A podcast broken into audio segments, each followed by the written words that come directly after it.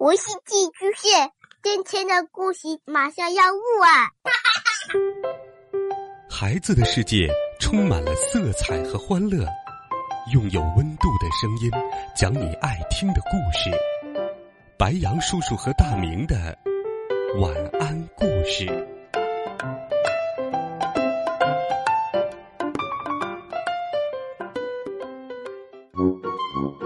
小朋友们、同学们，大家好，欢迎收听白杨叔叔讲故事。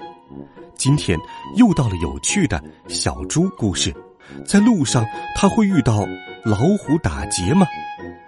我们继续来听《当保镖》下。小猪是头聪明的猪，他一下子就想出个好办法。对了。我就学妈妈的样子，让妈妈跟我说话嘛。他立刻就学着妈妈的声音说：“我说，你路上可一定要当心呢。”接着他自己回答：“妈妈，你就放心吧，我连大狼、熊都不怕，还怕谁呀？”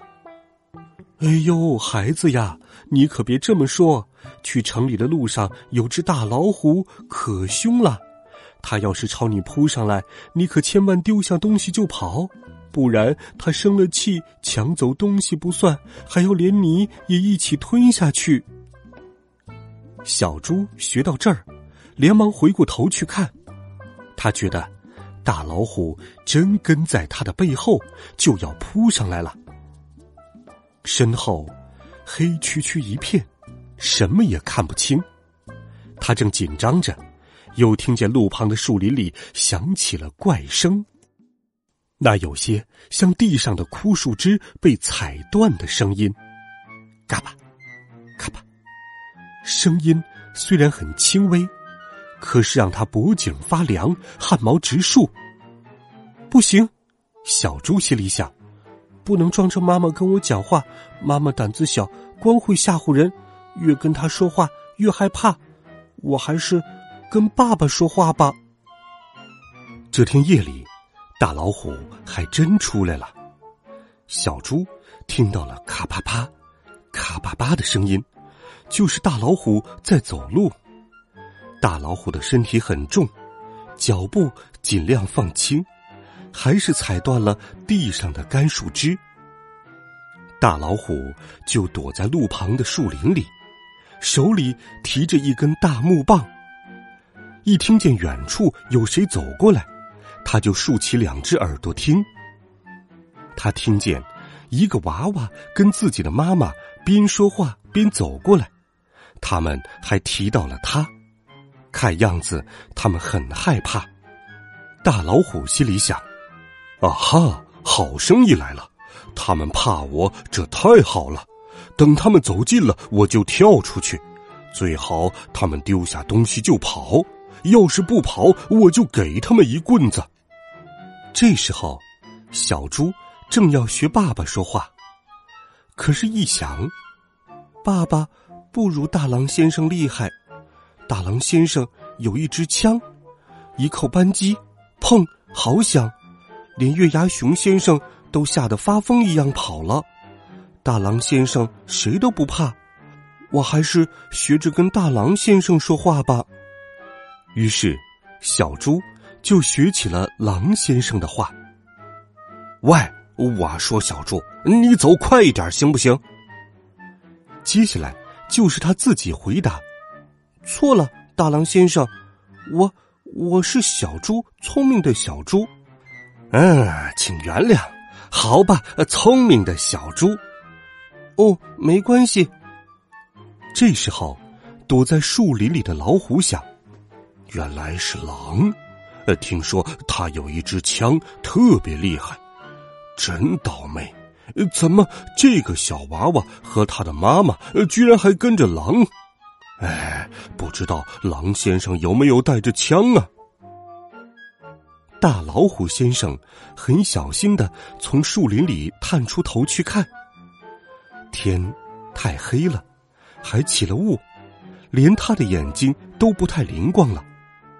不过，大老虎可以断定，走在路上的不是一个，也不是两个，而是整整三个。他还看到了他最不爱看到的情况：走在中间的那一个，肩上还扛着一杆枪。夜里太黑，老虎把小猪肩上的扁担看成了枪。大老虎又听见狼先生说：“哎，小猪，呃，聪明的小猪，呃，咱们还是快点走吧。我想早点找到大老虎。那家伙总是拿着个大棒子躲在树林里，把人家打昏，抢走人家的东西。这回我都要瞧瞧，到底是他的木棒厉害，还是我的枪厉害。”大老虎的心咚咚的敲起了鼓。大狼先生，你打得过大老虎吗？小猪问。那还用说？你瞧着，他一出来，我就照着他的屁股，砰的一枪，一下子就能把他的屁股打个大窟窿。他要是不出来呢？我就钻进树林子里去找他，今天非把他屁股打个大窟窿不可。老虎吓坏了，他转身就往树林深处钻去。扑通扑通，哗啦哗啦哗啦，没命的逃走了。小猪听见树林里一阵响，吓得要死。呀，原来那里头真的藏着强盗啊！小猪可是个听话的孩子，他照着妈妈教他的办法，丢下担子，一头钻进路旁的深草里。另一边。大老虎却早已经跑回了家，把门紧紧的关了起来。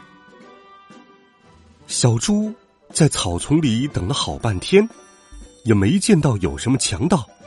他从深草里爬出来，对自己说：“嗯，准是刮了一阵大风，刮的草哗啦哗啦的。你自己吓唬自己，这样不好。幸亏鸭太太不在这里。”小猪继续挑起了担子，往前走去。天亮的时候，他终于到了城里。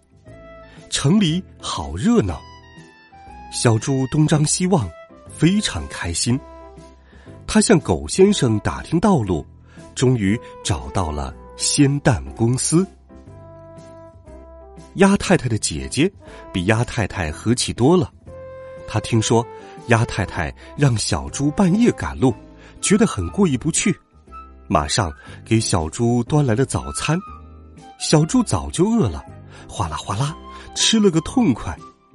他心里想：今天太饿了，没办法，下次不要吃的这样想就是了。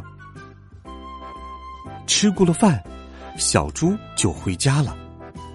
鸭太太的姐姐给他买了好多大香蕉，替他装在两只空箩筐里，还夸他保镖当得好，向他说了好多个谢谢。这天晚上，朱先生一家都吃到了大香蕉，所有人都说：“香蕉真好吃！小猪你真了不起，你是爸妈的骄傲。”